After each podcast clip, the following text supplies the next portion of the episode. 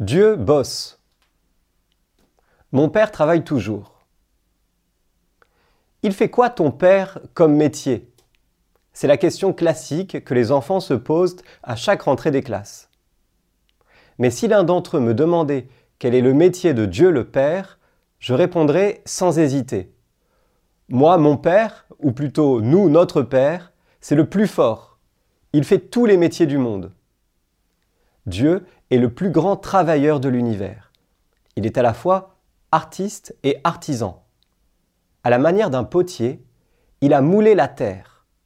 Pour faire l'homme, il a pris la glaise du sol et a modelé son corps.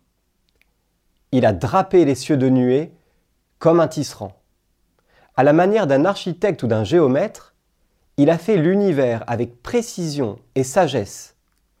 Mais tu as tout réglé avec mesure, nombre et poids.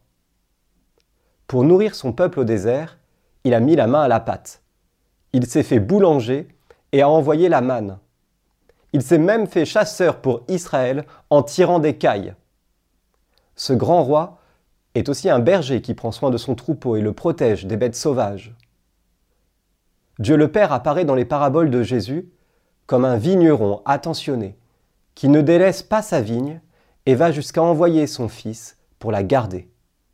Dieu le Père, en effet, n'est pas le seul au boulot. Mon Père travaille toujours, et moi aussi je travaille. Dieu est à l'œuvre dans sa création, sans cesse en travail. Il ne ménage pas sa peine pour faire notre bonheur et nous ramener à lui. Et nous qui dans nos déserts murmurions contre lui, nous qui le pensions indifférent à nos épreuves, lointain, inactif, en vacances,